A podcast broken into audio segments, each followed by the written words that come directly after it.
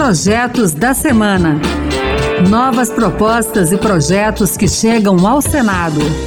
Olá, está no ar o Projetos da Semana. Eu sou Raquel Teixeira e a partir de agora você vai conhecer as principais propostas apresentadas no Senado Federal nesses últimos dias. No programa de hoje vamos falar sobre a Frente Parlamentar de Relacionamento com os BRICS, incentivos fiscais para projetos de desenvolvimento na América do Sul e agravamento da pena para quem comete crime durante os chamados saidões ou em prisão domiciliar. Fique com a gente! O carnaval está começando e a ala de abertura do programa de hoje trata de assuntos relacionados à pauta internacional, isso mesmo. Nesta semana, o senador Irajá, que é do PSD do Tocantins, apresentou um projeto de resolução para criar a Frente Parlamentar de Relacionamento com os BRICS, bloco integrado pelo Brasil, Rússia, Índia, China e África do Sul. Trata-se da associação de senadores em torno de um interesse comum, no caso da iniciativa do senador Irajá, o aprimoramento do BRICS. Esse grupo de países começa a institucionalizar suas relações. Para o senador, a criação da frente parlamentar é uma forma de o Congresso Nacional fiscalizar a atuação do governo no âmbito dos BRICS. Esse acompanhamento pode, por exemplo, fazer com que a União, em qualquer tomada de decisão, leve em conta os interesses da sociedade brasileira e as necessidades do país. Irajá lembrou que, à exceção da China, todos os demais integrantes do BRICS são países em desenvolvimento que possuem uma agenda comum que pode ser melhor explorada com a abertura de frentes de diálogo entre os parlamentares. Para ampliar as relações comerciais, enfrentar alguns entraves econômicos, algumas barreiras que ainda existem que a gente possa, com o diálogo, estar superando para ampliar as relações comerciais entre os dois países, troca de experiências políticas na área da política, da cultura, do meio ambiente. Enfim, a intenção é que a gente crie uma agenda de trabalho um diálogo sempre franco e aberto com essas nações para interesses mútuos. Ao manifestar otimismo com a reinserção global do Brasil com a posse do presidente Lula, o senador Paulo Paim, do PT do Rio Grande do Sul, também apresentou uma proposta relacionada à área internacional.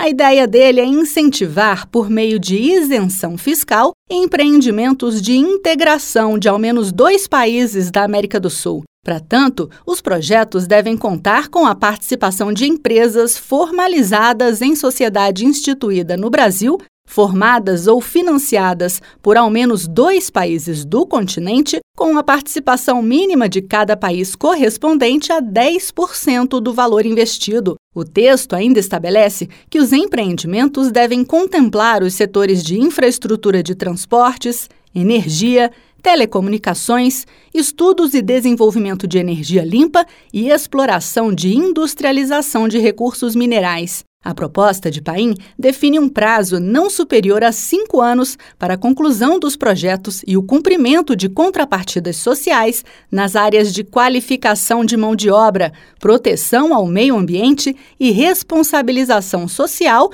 e promoção do desenvolvimento social de comunidades situadas na região dos empreendimentos. O senador detalhou os incentivos que as empresas terão caso atendam aos critérios previstos na proposta. Isenção de contribuição social sobre o lucro líquido e do imposto de renda da pessoa jurídica. Isenção do imposto sobre produtos industrializados relativo aos bens de capital e, em algumas circunstâncias, isenção do imposto de importação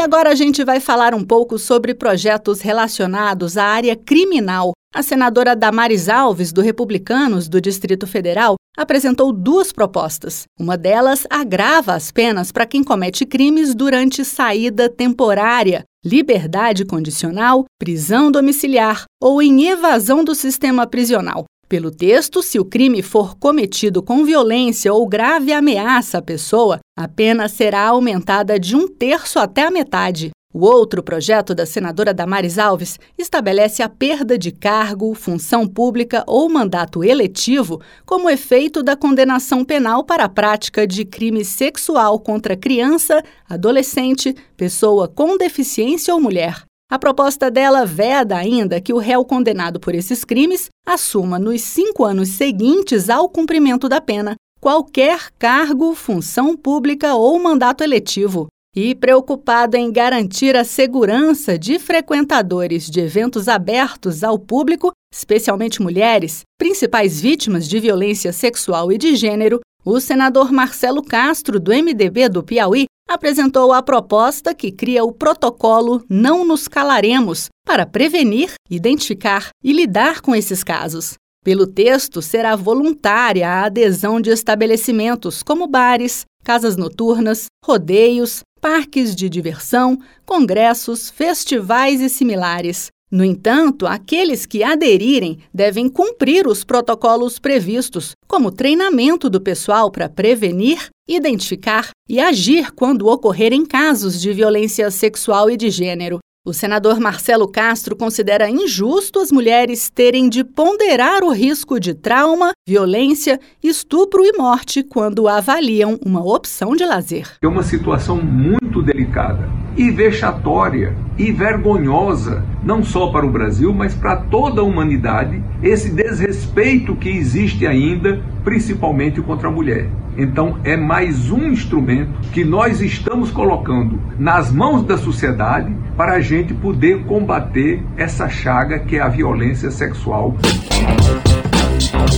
Constituição permite que o senador possa se afastar temporariamente do mandato para ocupar, por exemplo, os cargos de ministro ou de secretário de Estado. E o senador Eduardo Girão, do Novo do Ceará, quer disciplinar esse direito estabelecendo prazos. Na opinião dele, o objetivo é valorizar o legislativo e prestigiar o eleitor, que, ao votar em alguém para senador, não deseja ver o seu candidato exercendo outra função, subordinada ao chefe de um outro poder. Para impedir que isso aconteça, o projeto de resolução de Eduardo Girão estabelece que, depois de ocupar algum cargo no executivo, o senador deverá permanecer no exercício do mandato por no mínimo um ano antes de aceitar uma nova indicação para outro cargo.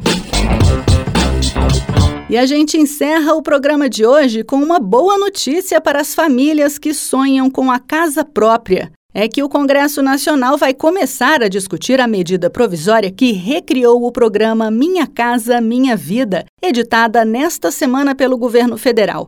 Além de acabar com o antigo programa habitacional Casa Verde Amarela, a MP amplia o acesso da parcela mais pobre da população à moradia, por meio da construção de novas unidades e reparos das já existentes. Assim, serão atendidas pelo Minha Casa Minha Vida famílias de áreas urbanas com renda mensal de até 8 mil reais brutos ou famílias que vivem na zona rural com ganho anual de 96 mil reais. O programa, pelo texto da medida provisória, terá uma concepção ampla do direito à moradia, abrangendo as dimensões física, urbanística, fundiária, econômica, social, cultural e ambiental do espaço em que a vida do cidadão acontece. Como foi editada neste ano, a MP do Minha Casa Minha Vida, antes de ser votada pelos plenários da Câmara dos Deputados e do Senado, será analisada previamente por uma comissão mista formada por deputados e senadores. Esse era o procedimento padrão antes do início da pandemia em 2020. O senador Ciro Nogueira, do PP do Piauí, elogiou a retomada do trabalho das comissões mistas de medidas provisórias. Acho que é fundamental para que as medidas provisórias cheguem já instruídos, senadores informados. Isso é fundamental que a gente tenha medidas provisórias discutidas e votadas com conhecimento dos senadores. A gente tenha uma previsibilidade e possa se programar. É isso aí, o Projetos da Semana fica por aqui. Você também pode participar do processo de elaboração das leis do país. Acesse o E-Cidadania no site do Senado, leia as propostas e vote para dizer se você é favorável ou contra a matéria. E que tal apresentar uma ideia que pode até virar um projeto de lei? Acompanhe o programa Projetos da Semana na Rádio Senado toda sexta-feira às duas da tarde e sábado, oito da manhã. A gente também está na internet. É só entrar no site site da Rádio Senado e baixar o áudio para escutar quando quiser. Se preferir, o podcast também está nas principais plataformas. Eu sou Raquel Teixeira, muito obrigada pela companhia e até o próximo Projetos da Semana. Projetos da Semana. Novas propostas e projetos que chegam ao Senado.